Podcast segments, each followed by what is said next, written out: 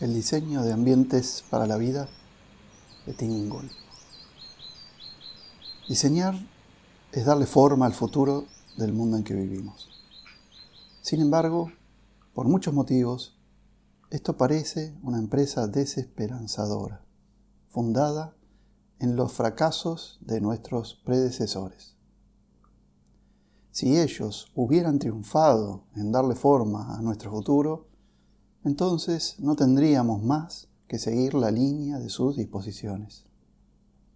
De la misma manera, si nosotros tuviéramos éxito en darle forma al futuro de nuestros sucesores, ellos se volverían meros usuarios limitados a la implementación de designios ya hechos para ellos.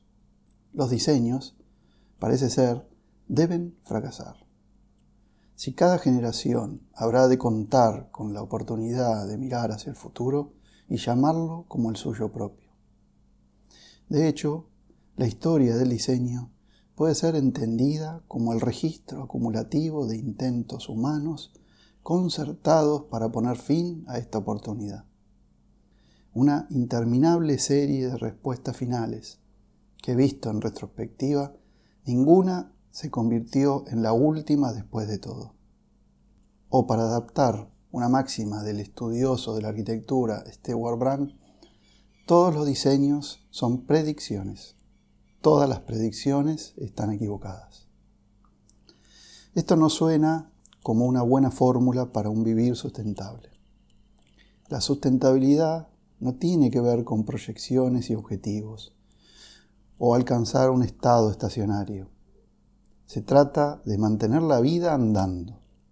A pesar de esto, el diseño parece inclinarse a frenar la vida, a través de especificar momentos de consumación cuando las formas de las cosas se ajustan a lo que inicialmente se pretendía de ellas. La forma es el final, la muerte, insistía el artista Paul Klee en sus cuadernos de notas. Dar forma es movimiento, acción, dar forma es vida. Poniéndole límites a las cosas, como insinúa Klee, ¿no las estamos matando?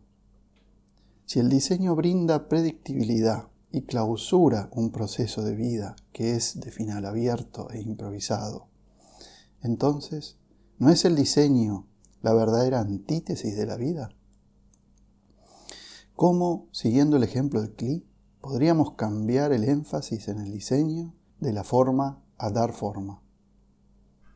En otras palabras, ¿cómo podemos pensar el diseño como parte de un proceso de vida, cuya característica principal no es que está orientado hacia un objetivo predeterminado, sino que sigue su curso?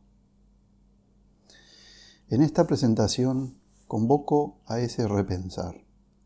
Quiero plantear que el diseño, lejos de ser exclusivo coto de una clase profesional de expertos encargados de producir los futuros a ser consumidos por el resto de nosotros, es un aspecto de todo lo que hacemos en la medida que nuestras acciones son guiadas por esperanzas, sueños y promesas.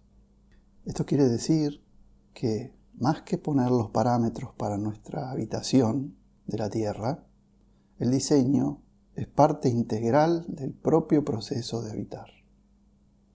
Por la misma razón, el diseño refiere a la continua creación de los tipos de ambientes en los cuales el habitar puede ocurrir. Esto es lo que entiendo por diseñar ambientes para la vida. Mi meta, entonces, es llegar a una especie de manifiesto para esta idea de diseño. Para empezar, sin embargo, es necesario aclarar una cierta confusión concerniente a lo que queremos significar con el término ambiente. Y es a esto a lo que me dedicaré primero.